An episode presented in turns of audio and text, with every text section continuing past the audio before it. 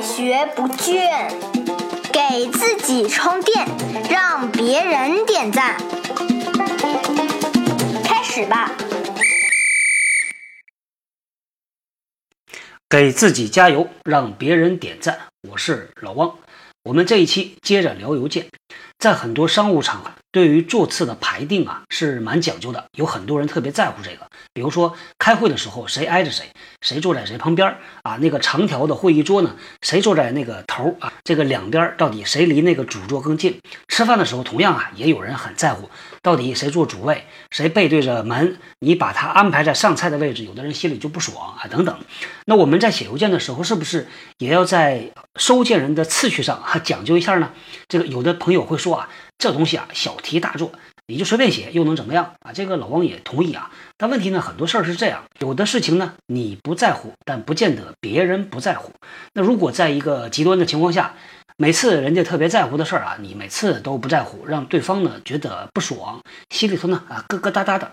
这个时间久了之后啊，这个效应会累积，会放大，说不定哪天啊就会爆发出来。老王自己在发邮件的时候呢，在以往啊，呃发给这么两类人，我会稍微的考虑一下。第一类呢是给我的上级发，第二类呢是给我的团队发。当给上级发的时候呢，那我们一般呢有一些基本的原则，可能大家用的比较多的，比如说我按照他的姓名的拼音顺序或者字母顺序啊，我从 A B C 一直往下排。那 A 前面呢就是姓艾的，对吧？那 B 呢就是姓白的啊，等等，你可以按照这个顺序排。第二种办法呢就是按照这个部门的次序排啊，这个也可以。老王以前呢会直接把我们总经理的秘书他发邮件。那个收件人的所有的名单，我就复制粘贴，老大的秘书咋发我就咋发啊，这个不会有问题。那这是一个办法。那在给团队发的时候呢，老王是比较注意一点啊，因为有的时候你一直把这个人放在前面，好像其他的人，尤其是比较敏感的人啊，就会觉得你看老板比较重视他。所以为了避免这个情况呢，我的习惯呢是按照离我的这个座位的顺序，从我的座位开始一排一排的往推啊。离着近的就先发，反正我脑袋里边写邮件的时候呢，就每次都把这个人名再过一遍啊，一个一个看到一个写一个，看到一个写一个。有的时候啊，自己都觉得这个想的太多啊，但是呢，人是分很多种类型的，有的人想的比你还多啊。如果你需要去考虑到这些细节，那么这个还是要想一下的。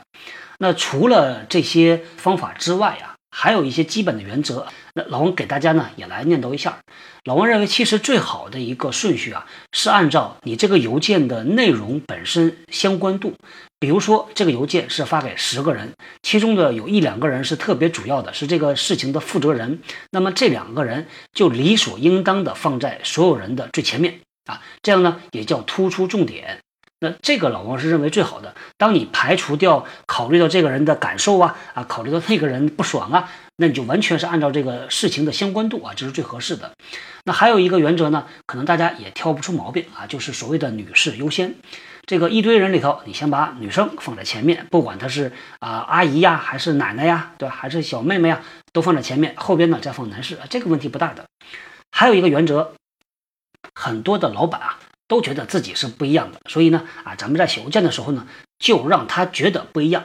其实就俩地方，这老板可以待的啊。第一个是放在最前面，第二个是放在最后边。在写邮件 to 这个收件人，你可以把老板放在最前面，他在所有的人的前面，或者呢，把他放在最后边。总之呢，就是让他不一样。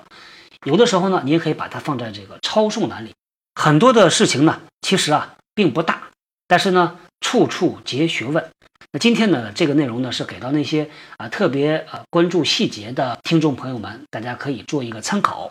好，那咱们呢今天就聊到这儿，下期见。